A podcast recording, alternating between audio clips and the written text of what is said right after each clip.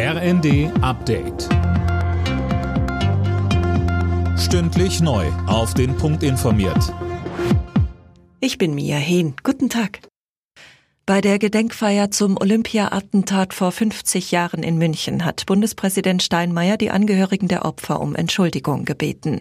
Was sie an Abwehr, Ignoranz und Unrecht erfahren hätten, könne nicht wieder gut gemacht werden, so Steinmeier. Erst vergangene Woche hatten sich Hinterbliebene mit der Bundesregierung auf Entschädigungszahlungen geeinigt.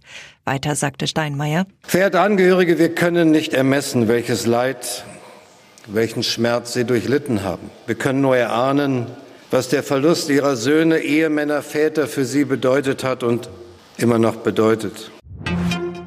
Sozialverbände kritisieren das Entlastungspaket der Ampelkoalition.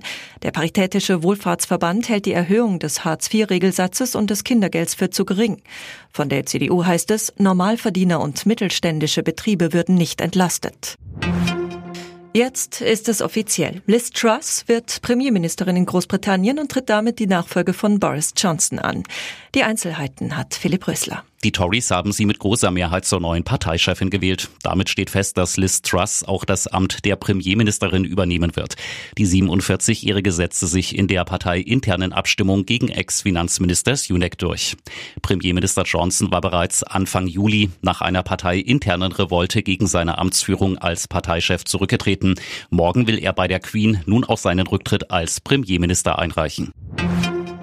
Rund 300 Feuerwehrleute aus Sachsen-Anhalt und Niedersachsen kämpfen weiter gegen den Waldbrand auf dem Brocken.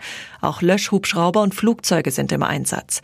Insgesamt 150 Hektar stehen in Flammen. Das Feuer hat sich inzwischen auf ein Moor ausgebreitet.